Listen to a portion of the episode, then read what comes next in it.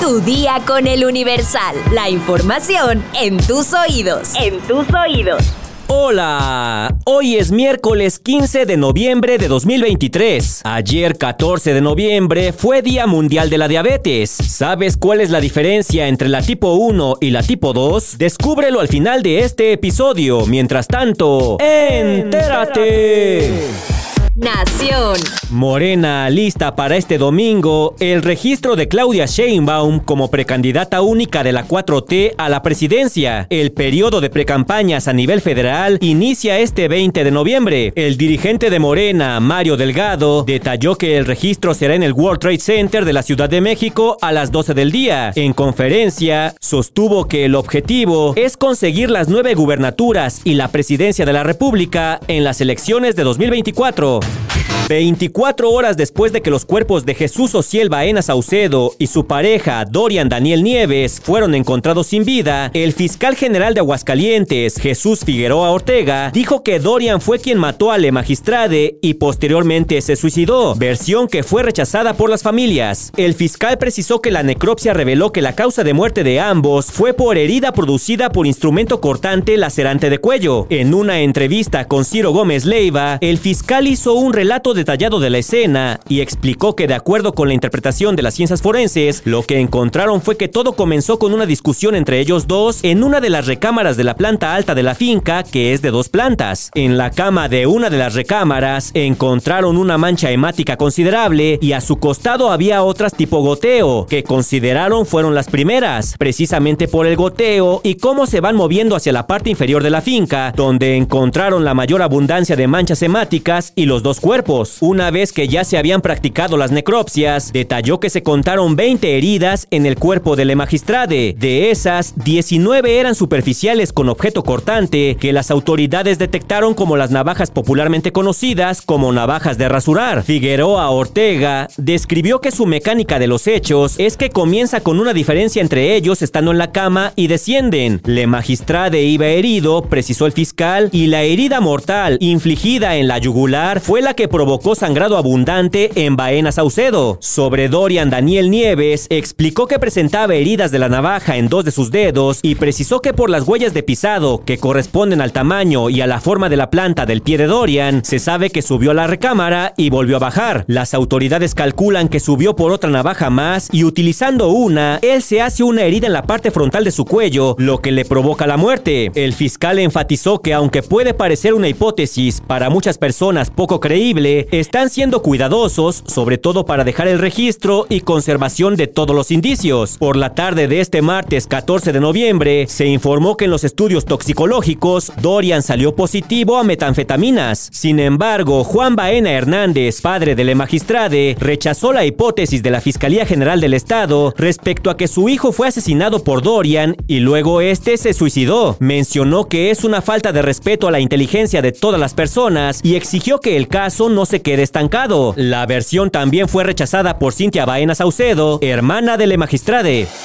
Metrópoli. Luego de que vecinos de la colonia del Valle han realizado una serie de manifestaciones en contra de que se tale a Eugenio un fresno de 150 años para construir un proyecto inmobiliario, el jefe de gobierno Martí Batres aseveró que este no será derribado.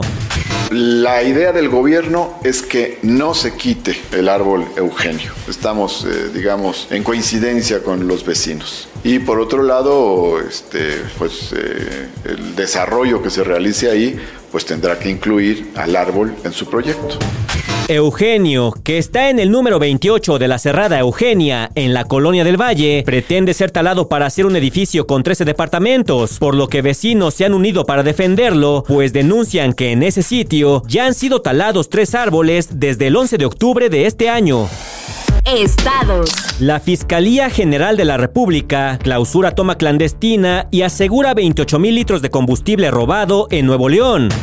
Policías federales ministeriales localizaron a una persona que extraía hidrocarburo de una toma clandestina en un camino abierto en la carretera libre Monterrey-Saltillo y la autopista Saltillo-Monterrey. Fiscalía de Sinaloa investiga el hallazgo de un cuerpo de una mujer flotando en un canal del municipio de Ajome, en Culiacán, Sinaloa. Durante el presente mes, en puntos distintos del estado, se han localizado a tres mujeres muertas. Reportan fuertes enfrentamientos entre los municipios de Oquitoa y Altar en Sonora. La Secretaría de Seguridad Pública informó que no encontraron personas lesionadas o indicios balísticos cerca de la carretera. Mundo. Demócratas presentan iniciativa en Congreso de Estados Unidos para controlar el tráfico de armas a México y desarmar a los cárteles. Autoridades de ambos países sostienen que las organizaciones delictivas compran armas de fuego y munición a minoristas radicados en Estados Unidos. Ejército israelí realiza operación en Hospital Al-Shifa de Gaza. En un comunicado, el ejército informó que las tropas están luchando contra Hamas en cierta parte del hospital. Familias de rehenes en Gaza exigen a Israel un acuerdo inmediato para liberarlos. El comunicado del Foro de Familias de Rehenes y Desaparecidos sucede después de que Joe Biden dijera que ese pacto puede ocurrir.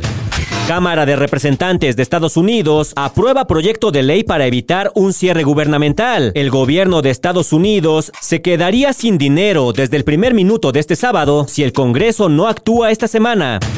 El calor ahoga a Brasil. Río de Janeiro alcanza sensación térmica de 58.5 grados centígrados. Por lo menos 43 ciudades en 10 estados superaron la marca de 40 grados centígrados según datos del Instituto Nacional de Meteorología. El estado de Sao Paulo también está muy afectado.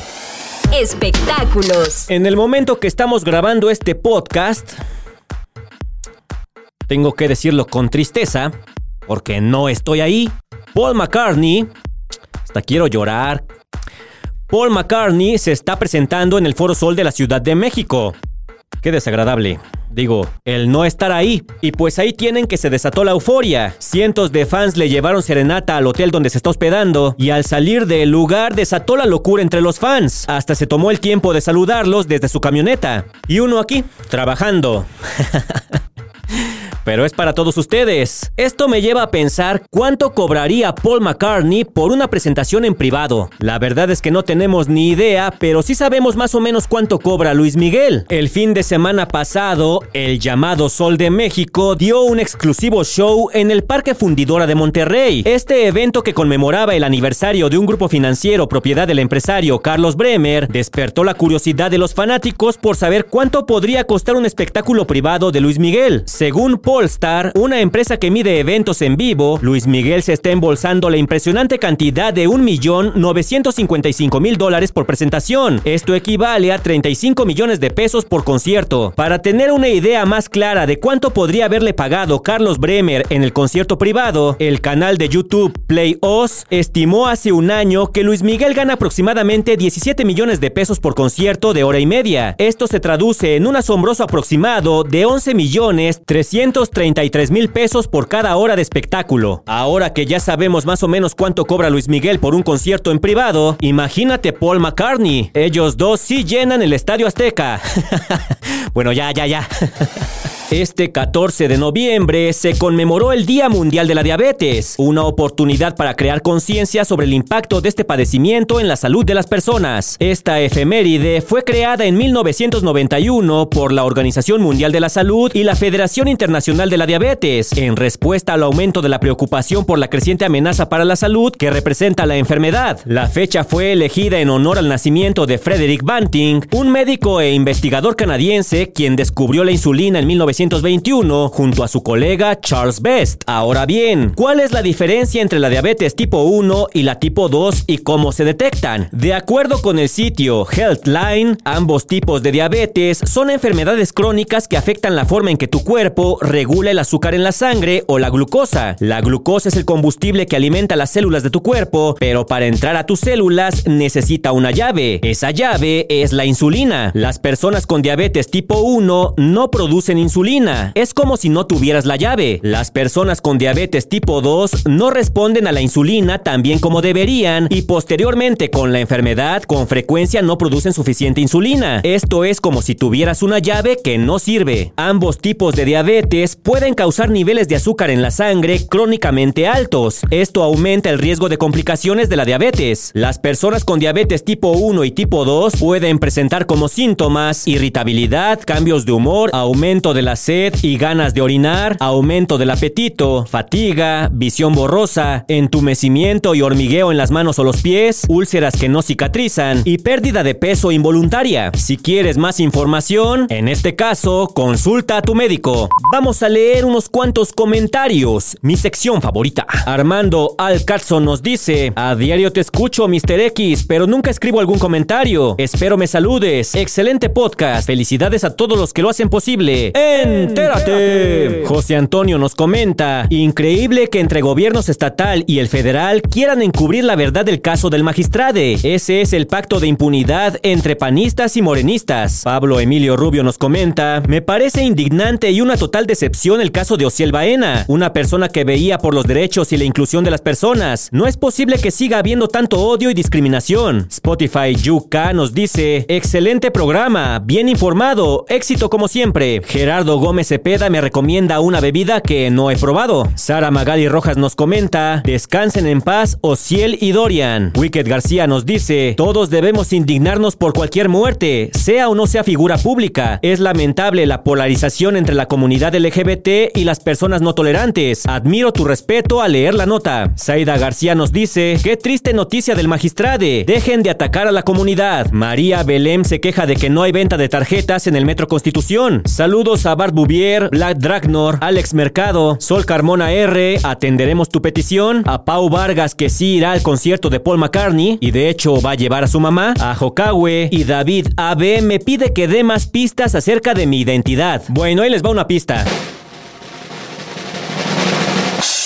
Mi nombre lleva una O. En algún punto lleva una O. Así que no me llamo Miguel, no me llamo Javier, no me llamo Raúl, no me llamo Enrique, no me llamo Juan, no me llamo Luis, no me llamo Rubén, etcétera, etcétera, etcétera. ¿Pidieron pistas? Esa es una. Pero por hoy ya estás informado. Pero sigue todas las redes sociales del Universal para estar actualizado. Comparte este podcast y mañana no te olvides de empezar tu día. Tu día con con el Universal.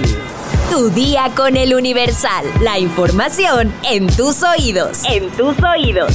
Yo no me llamo Javier. Yo no me